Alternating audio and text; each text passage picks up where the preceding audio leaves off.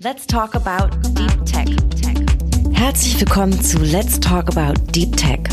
Der Podcast rund um die Deep Tech-Szene in und aus meiner Heimat und unserer schönen Hauptstadt Berlin. Mein Name ist Geraldine de Bastion und in der vierten Staffel unseres Podcasts spreche ich mit den GewinnerInnen des Deep Tech Awards 2023.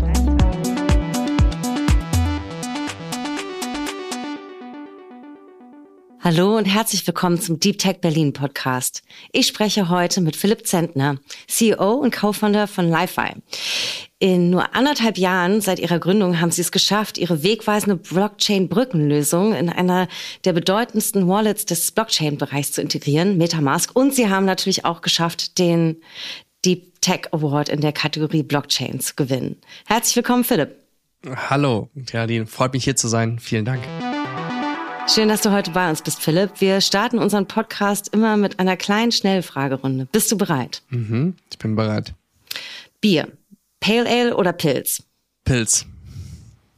NFTs. Board Ape oder CryptoKitty? CryptoKitty. Early Adapter, natürlich. Mm, Schuhe, Vejas oder Vans? Vans. Festival, Wacken oder Fusion? Fusion. Und letzte Frage, Blockbuster, Barbie oder Oppenheimer? Oppenheimer. Ah ja, hast du ihn gesehen? Ja, habe ich gesehen, letzte Woche Freitag. Okay, und den Barbie-Film? Noch nicht, noch nicht, aber er steht auf der Liste. Ich will mir aus, aus, äh, aus fast Kultgründen auch noch äh, äh, anschauen dann würde ich dir natürlich am liebsten die Frage nochmal stellen, nachdem du beide gesehen hast. Aber, ja, sehr schön. Vielleicht kommen wie gesagt, wir dazu nächstes Jahr. Ja, das würde mich sehr freuen, auch um dann zu hören, wie sich äh, Lefi weiterentwickelt hat. Ich möchte heute natürlich viel von dir zum Unternehmen lernen und natürlich aber auch sehr gerne ein bisschen was über dich erfahren. Deswegen würde ich damit einsteigen. Ich habe gelesen, dass du schon Frühunternehmer warst, schon im Teenageralter dein erstes Unternehmen gegründet hast.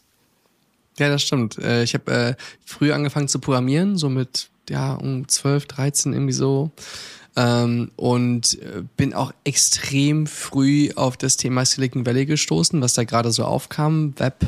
Ähm, also ich habe da so Webseiten für Netscape optimiert, also wer den Browser noch kennt und ähm, bin früh eher, ja auf diesen Trichter gekommen, Unternehmertum und habe dann auch so mit mit mit 15 an Unternehmen an so einem Businessplan-Wettbewerb teilgenommen in Köln, NUK, Niederrheinisches Unternehmertum Köln.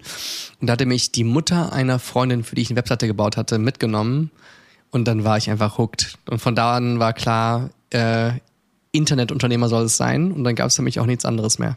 Oh, das finde ich so spannend zu hören.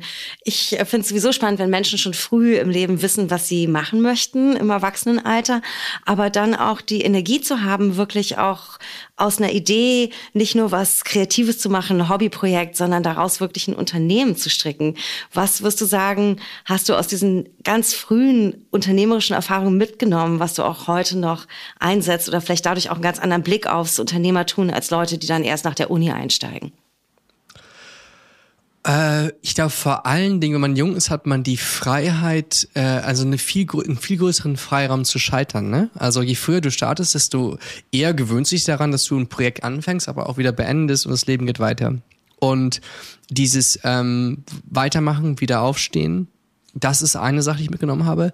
Vor allen Dingen aber auch so lange in dem Markt zu sein. Also man muss ja sagen, dieses, ich nenne den einfach mal den Internetmarkt, ne? Also währenddessen ist ja alles passiert. Also von, von Web 2.0 Anfängen bis hin zu Mobile Boom, Social Media als solches, nochmal Variables, äh, Big Data. Äh, wir hatten ja sämtliche Trends und Phasen und auch Dinge, die es halt geschafft haben. Also, ne, manche Dinge hatten ihren Durchbruch, wie der Mobile Boom und Social Media. Andere haben es probiert, wie Variables und IoT und haben es halt nicht geschafft. Und so erkennt man dann halt irgendwann Muster, auch was äh, Markttiming angeht. Und das ist als Gründer extrem viel wert. Was nicht unbedingt heißt, dass man es schafft, es umzusetzen. Ich habe äh, in den letzten zehn Jahren drei, vier Mal ähm, was ausgegründet und mich drei, vier Mal im Timing verschätzt. verschätzt.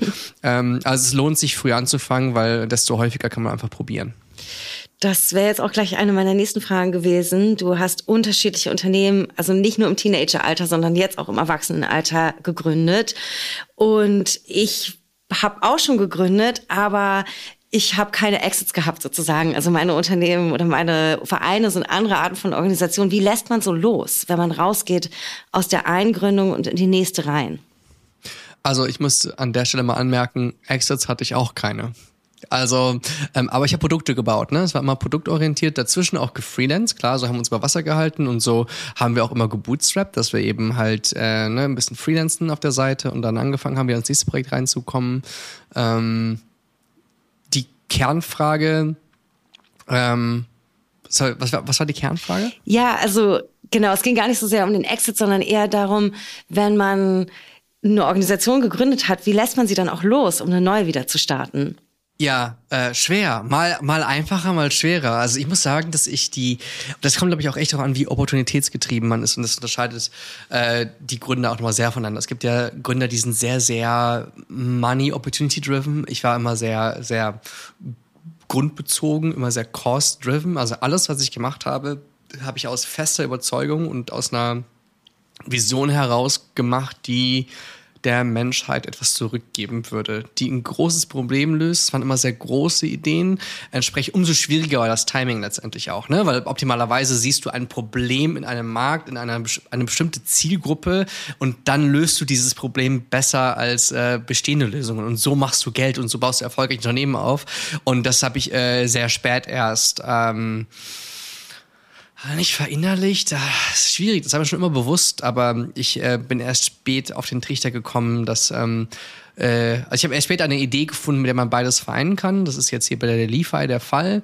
Und davor war alles immer sehr, sehr cutting edge und groß gedacht. Und äh, wenn man, wenn man dann so dranhängt, also wenn, wenn dieses Warum sehr groß ist, dann ist es umso schwieriger loszulassen.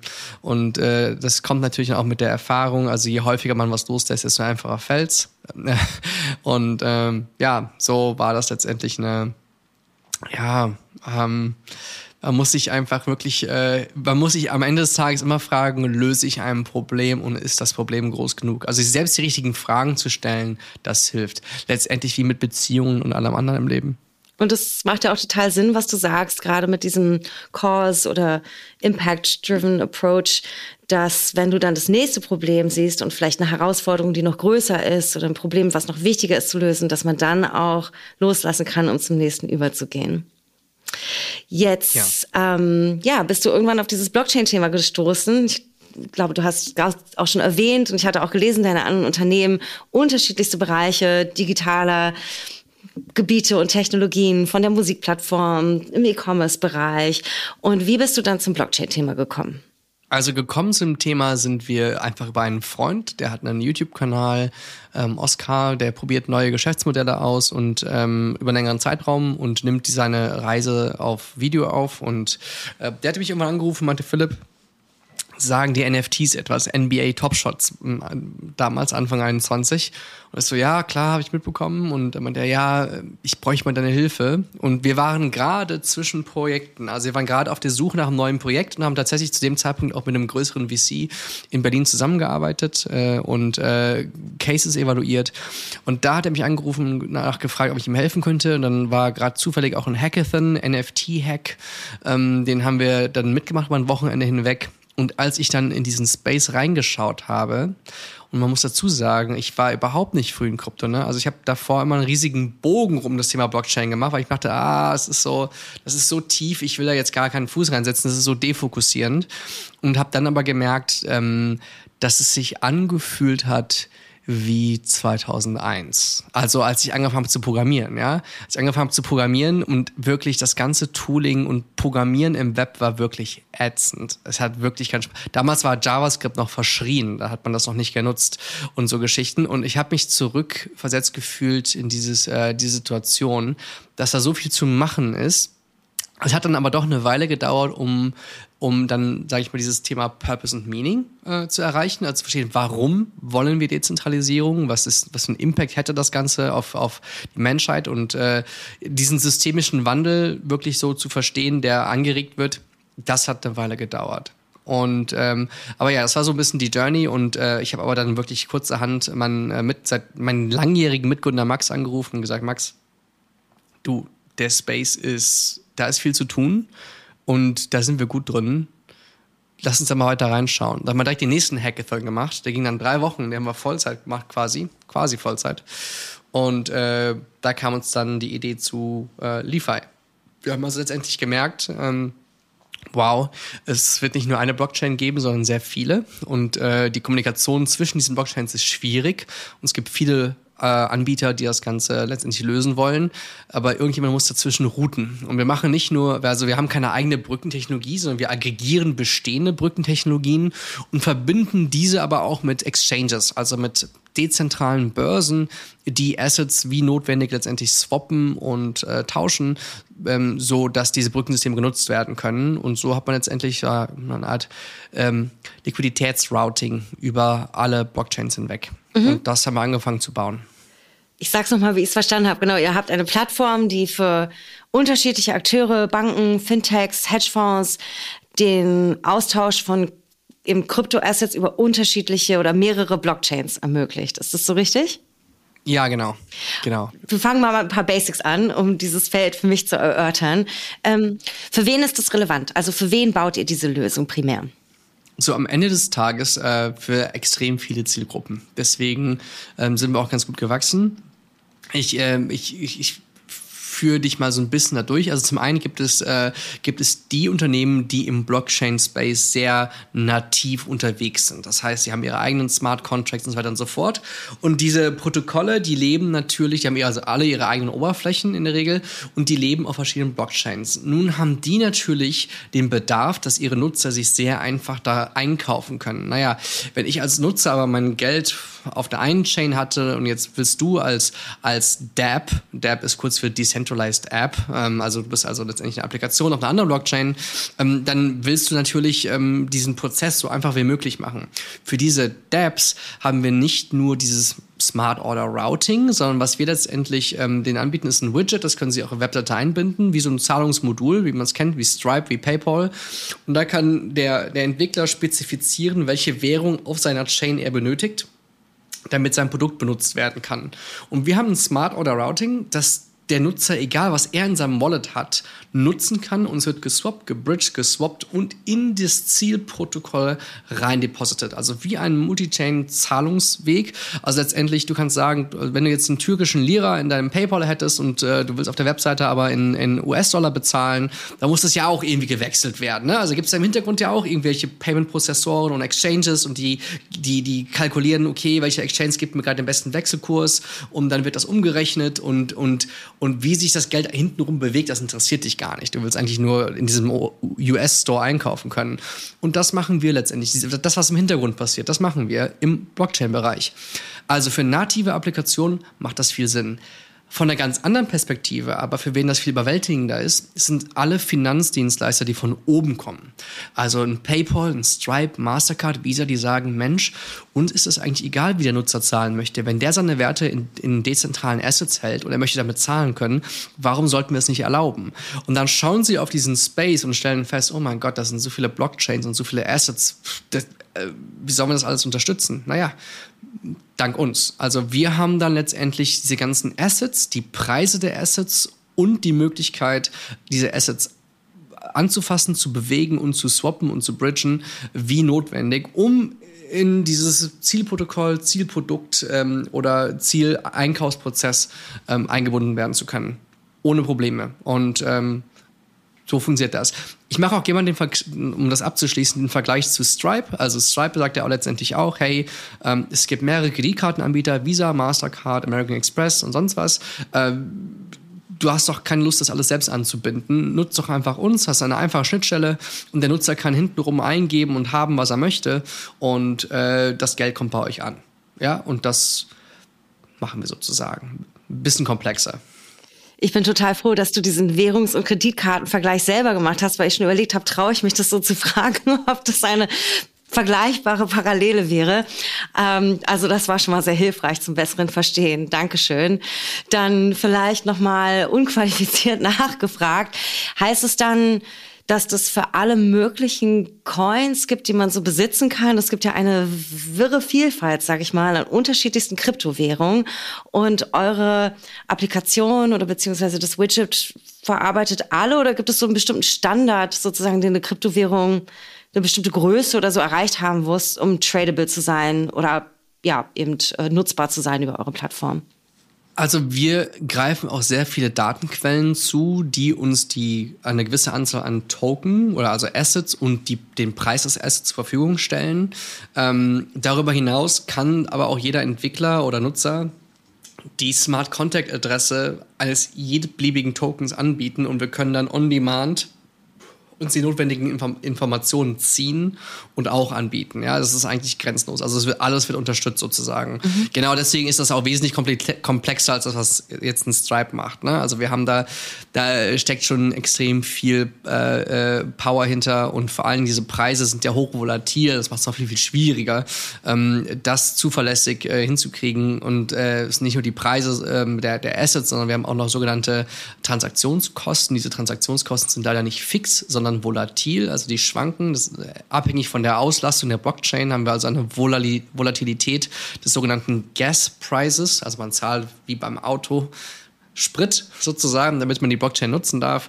Der Preis schwankt auch noch und dann alles zu kalkulieren, dem Nutzer wirklich den Endpreis zu nennen, hey, das sind alle Fees von den Infrastrukturprovidern, das sind die Fee für die Netzwerkgebühr, also die Gaskosten und das ist der Wechselkurs. All das muss berechnet werden ändert sich sehr stark, muss also mit Schwankungen ähm, ähm, kalkuliert werden und, äh, und ein bisschen äh, Wiggle Room sozusagen.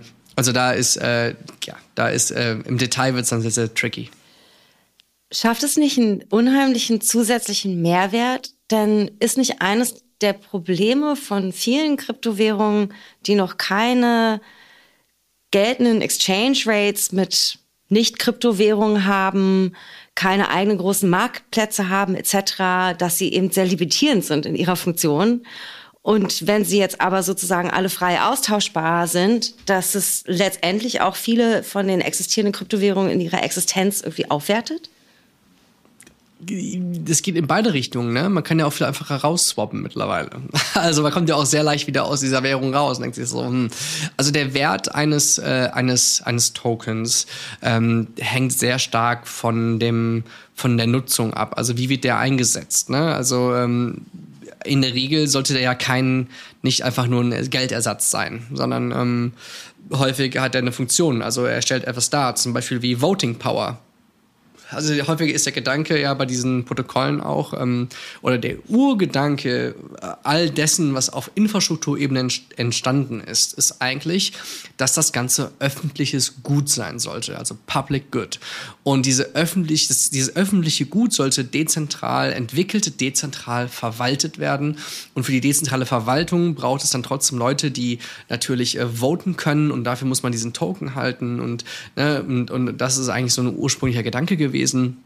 Das Ganze hat sich natürlich im Rahmen der Kommerzialisierung ein bisschen verschoben für viele Projekte, ähm, aber da kommt es eigentlich her. Also ich würde nicht pauschal sagen, dass es aufwertet, äh, aber es macht natürlich den Umgang damit leichter und der Nutzer kann natürlich viel einfacher sagen, ja gut, völlig egal, wo ich mich jetzt hier einkaufe, ich komme ja einfacher wieder raus. Das könnte man so, könnte man so argumentieren, aber ob so ein Asset jetzt ähm, eine gute Wahl ist oder nicht, daran hängen ja viele andere Faktoren. Qualität des Projekts, Vertrauenswürdigkeit des Projekts, äh, Zukunft des Projekts, Finanzierung des Projekts und so weiter und so fort. Also da, da ist natürlich, da muss jeder seine sogenannte Due Diligence machen, wie es ein Investor auch machen würde. Ja, klar. Jetzt noch ein paar Begriffsverständnisfragen für mich. Ja, bitte. Ähm, Multi-Chain heißt dann einfach genau das, was du schon beschrieben hast, dass es eben unterschiedliche Blockchains bedient, übergreifend funktionieren kann. Ja, ganz genau. Also äh, wie gesagt, diese Assets sind fragmentiert auf verschiedenen Chains. Es gibt also auch verschiedenste Überbrückungstechnologien, die dazwischen stehen mit verschiedenen Vor- und Nachteilen, was Geschwindigkeit, Preis und Sicherheit angeht. Und wir routen in diesem Multi-Chain äh, Universum, da können wir so rumrouten, sozusagen. ja. Man könnte so, so sagen, so wie ein Google Flight oder ein Kajak äh, Multi-Country ist, ja? ja? Weil die Flüge letztendlich von A nach B gehen müssen und da haben wir halt eben mehrere Länder. Und die, diese Brückentechnologie oder Cross-Chain Bridges beschreibt dann einfach die Technologie, mit der ihr das ermöglicht, eben zwischen den unterschiedlichen Blockchains zu kommunizieren. Genau, man muss es so vorstellen, also diese, wenn man zwei Blockchains sich vorstellt, äh, eine links, eine rechts, jede Blockchain ist eine, ist eine Ansammlung von verschiedenen Knotenpunkten. Diese, diese Knotenpunkte sind äh, vernetzt über einen sogenannten Konsensusalgorithmus. Es gibt also einen Algorithmus, der bestimmt, hey, wann immer eine neue Transaktion in dieses Netzwerk eintrifft, müssen wir irgendwie zu einem Konsens kommen, dass diese Transaktion valide ist. Also wenn ich dir 10 Euro überweise, dann ist die Prämisse dafür, dass ich 10 Euro besitze und dass du existierst. Ne? Also muss das ja überprüft werden. Und diese Algorithmen sind natürlich unterschiedlich von Netzwerk zu Netzwerk und entsprechend auf ihre Knotenpunkte abgestimmt. Und so kann diese eine Blockchain die andere Blockchain da draußen gar nicht sehen. Die wissen nichts voneinander. Ne? Und deswegen schaltet man äh, letztendlich Mittelsmänner ein, also äh, Brückensysteme. Und die haben dann zum Beispiel, man vereinfacht erklärt, naja, ich könnte ja jetzt einen Smart Contract auf Chain A installieren und einen Smart Contract auf Chain B installieren. Und wenn man mir bei dem einen Geld schickt, dann weiß ich ja, naja, da hat mir jemand Geld geschickt, das ist jetzt bei mir. Und wenn mir noch eine Information dazu gibt, die Adresse auf der Zielchain zum Beispiel, dann kann ich ja auch einen Geldpool da bereitstellen und das Geld äh, dann auf die gewünschte Adresse schicken. Ne? Also wie so eine Art Treuhand sozusagen so funktioniert ein Brückensystem zum Beispiel. Es gibt verschiedenste Formen, weil wenn man jetzt ein bisschen weiter darüber nachdenkt, genau das Brückensystem, was ich gerade beschrieben habe, ist natürlich in, einem Uni in einer Welt mit Hunderten oder Tausenden Blockchains überhaupt nicht kapitaleffizient. Also hat natürlich wieder Nachteile an dem Punkt. Ne? Und so gibt es also verschiedenste Mechanismen für verschiedene Use Cases und so weiter und so fort. Und ähm, ja, so funktioniert ein Brückensystem. Jetzt bewegen wir uns ja alle hin zu äh, diesem Web 3 und es sind äh, ja sozusagen verschiedene Visionen, was das heißen kann und wie diese nächste Phase der Digitalisierung aussehen kann.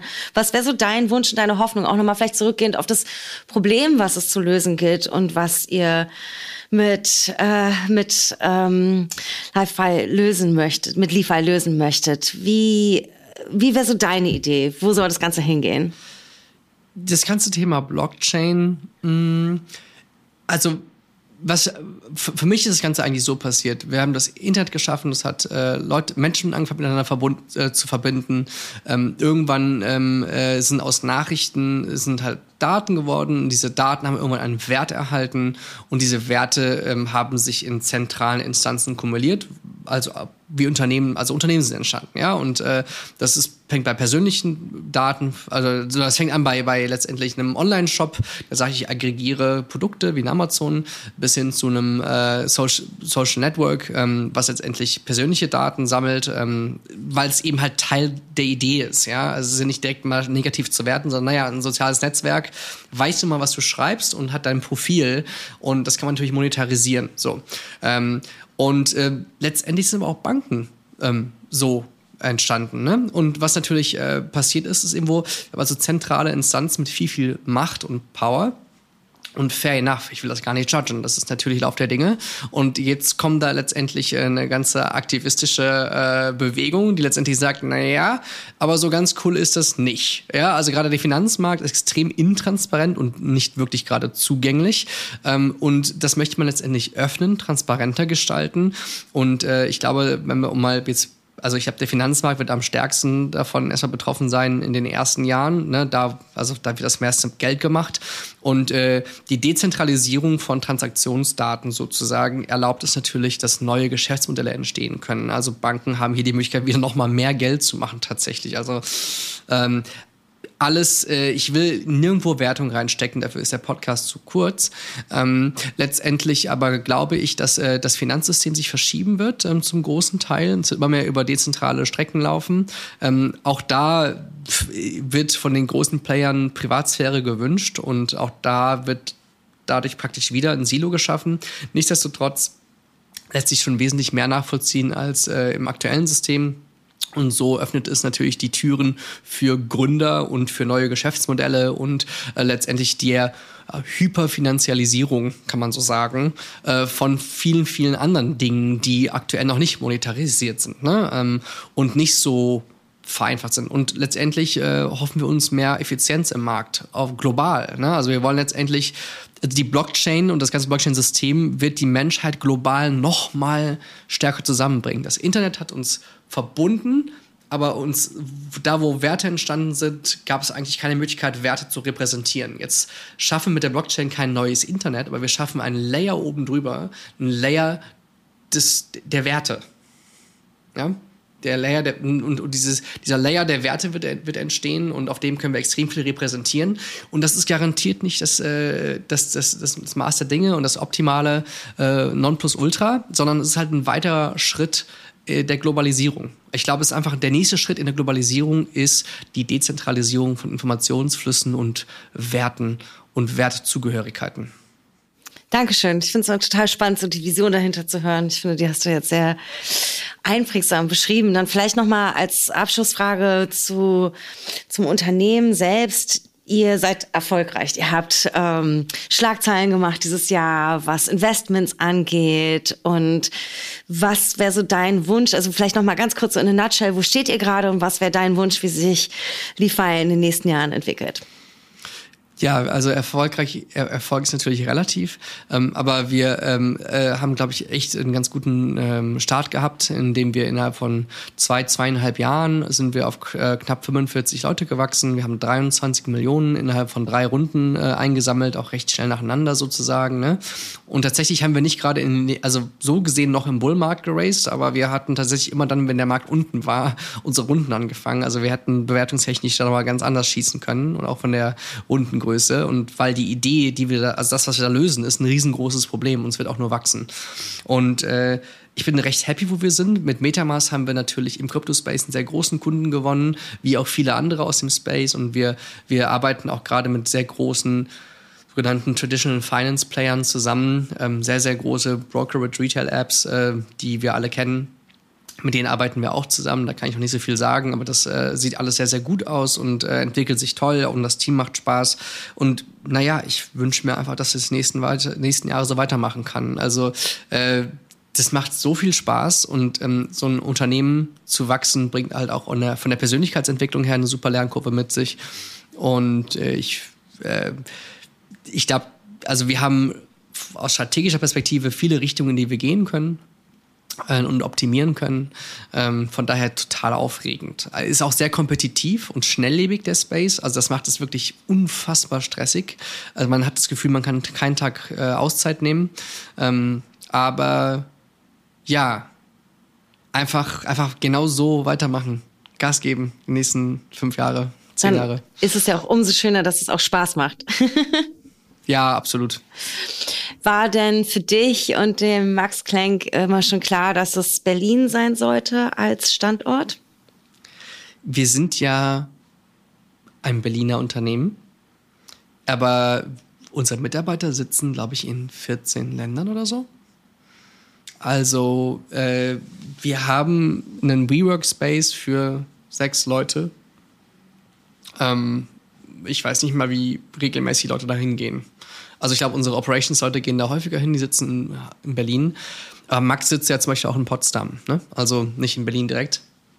Und ich, äh, ich äh, arbeite auch am liebsten, also ich bin ja so viel am Telefon, dass ich am liebsten einfach zu Hause arbeite, weil mir bringt das gar nichts, äh, in, in, in, in, WeWork zu gehen und dann hänge ich ja nur in der Telefonbox und im Office wird es mir auch nicht anders gehen. Äh, entsprechend ähm, ja, warum Berlin? Wir waren halt da. also das ist jetzt die ehrliche Antwort, ja. Ähm, Berlin, aber die, man muss ja fragen, warum hat es mich in erster Linie nach Berlin gezogen? Ne? Und mich hat es nach Berlin gezogen, eben weil wir Berlin schon in Europa als den Tech-Hub sehen, mit unheimlich vielen tollen Talenten und einem guten, äh, ein gutes Preis-Leistungs-Verhältnis, was, was Lebensqualität angeht und äh, viele aufregende Sachen vom Nachtleben bis hin zur Gastronomie. Also ist eine tolle Stadt. Ähm, und für mich die perfekte Mitte. Und deswegen wohne ich da auch gerne. Und ähm, ja, ansonsten, Max und, und so sind alle hier in Berlin. Ich lebe ja eh mehr aus dem Koffer als alles andere, weil diese Branche ist unfassbar global und gerade in einer so remoten Welt ist der persönliche Kontakt auch echt ein Wettbewerbsvorteil. Entsprechend nutze ich die Konferenzen und treffe dort die Kunden und Investoren in Person auch nochmal ein schöner Tipp am Rande. Ähm, wie seid ihr denn darauf gekommen, euch auf den Deep Tech Award zu bewerben? Wir wurden darauf ein paar Mal angepinkt äh, und dann habe ich gesagt, ja gut, dann fülle ich das jetzt mal aus. Und äh, ich normalerweise, also äh, ich so Businessplan-Wettbewerbe und Co. Äh, oder sonstige Awards eigentlich nie beworben. Äh, das war zum ersten Mal, dass wir irgendwas gewonnen haben. Ah ja, ähm, wie schön. Ja, ja, ja. Und ich bin auch da hingegangen, dachte mir so, oh, jetzt vier Stunden äh, dazuhören. und und, äh, und dann äh, ja, hingesetzt, zugehört und nicht damit gerechnet, dass wir da irgendwie auch gewinnen würden. Also ich war wirklich überrascht in dem Moment. Ich war so, okay, krass, cool, cool, was gewonnen. ähm, das war ganz schön. Ja, wie schön. Schön, dass es äh, euer erster Preis ist und auch noch mit Überraschungsfaktor. Ähm, wie war denn so der Bewerbungsprozess, gerade wenn es nicht so viel Routine gibt in sowas?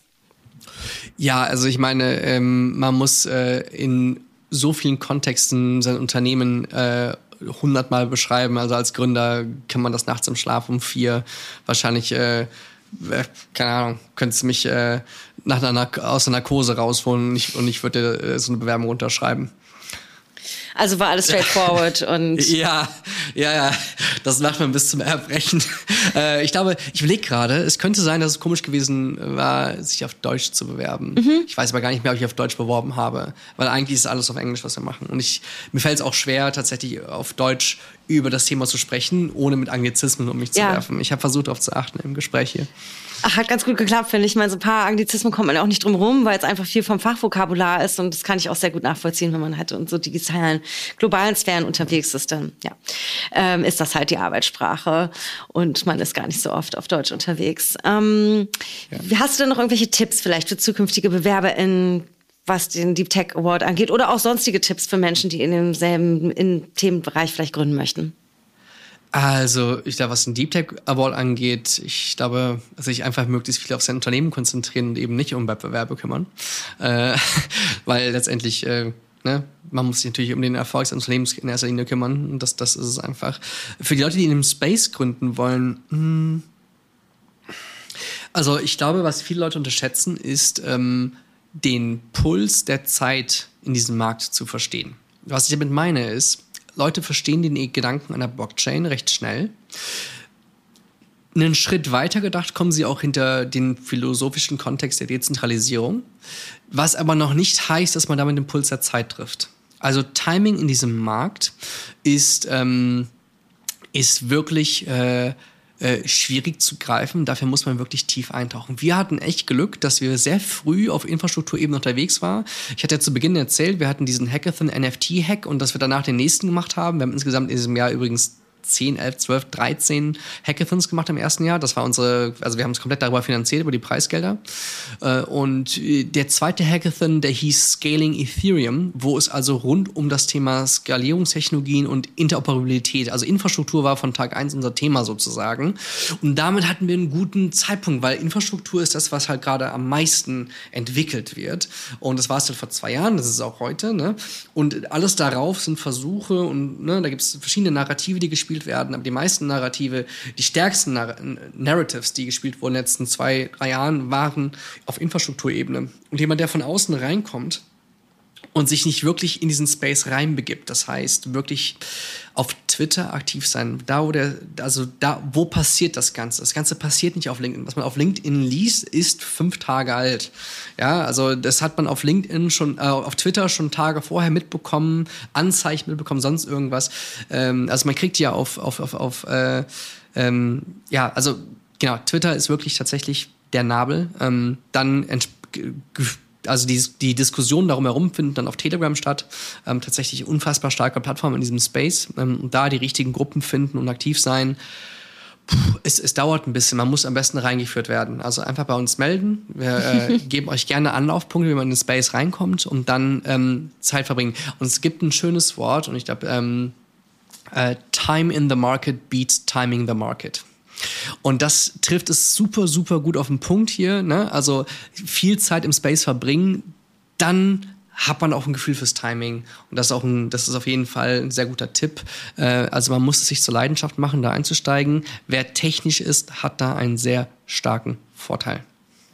Ganz, ganz herzlichen Dank, Philipp, für die vielen tollen Einblicke und Tipps und auch für die Bereitschaft, vielleicht auch noch als Ansprechpartner in dem Bereich für Noobs dabei zu sein. Also ja, es war ganz toll, heute mit dir zu sprechen und dass du heute dabei warst beim Deep Tech Berlin Podcast. Sehr gerne. Vielen Dank für den Award und auch vielen Dank für den Podcast. Und ich muss auch echt sagen, ähm, das ganze Paket drumherum ähm, äh, ist wirklich schön, wie viel Mühe ähm, der Senat sich gibt mit all dem, was drumherum organisiert wird. Äh, äh, hätte ich nicht gedacht. Äh, also alles sehr unerwartet und sehr, sehr schön. Wunderbar. Danke. Vielen Dank. Vielen Dank für schöne Feedback und alles Gute für die nächsten Steps. Ebenfalls. Tschüss. Dieser Podcast ist Teil der Deep Tech Berlin Kampagne der Senatsverwaltung für Wirtschaft, Energie und Betriebe, die die Felder Blockchain, IoT und Industrie 4.0, IT Security, künstliche Intelligenz und Social Sustainable Tech der Hauptstadt stärkt. Wir freuen uns über euer Feedback und eure Bewerbungen beim Deep Tech Award 2024. Weitere Infos findet ihr unter berlin.de slash deeptech. Und alle Links sowie weitere Infos zu den Folgen findet ihr in den Show Notes. Let's Talk About Deep Tech ist eine Produktion der Senatsverwaltung für Wirtschaft, Energie und Betriebe. Moderation und Content Geraldine de Bastion. Redaktion Uhura Digital. Ton und Schnitt Schönlein Media.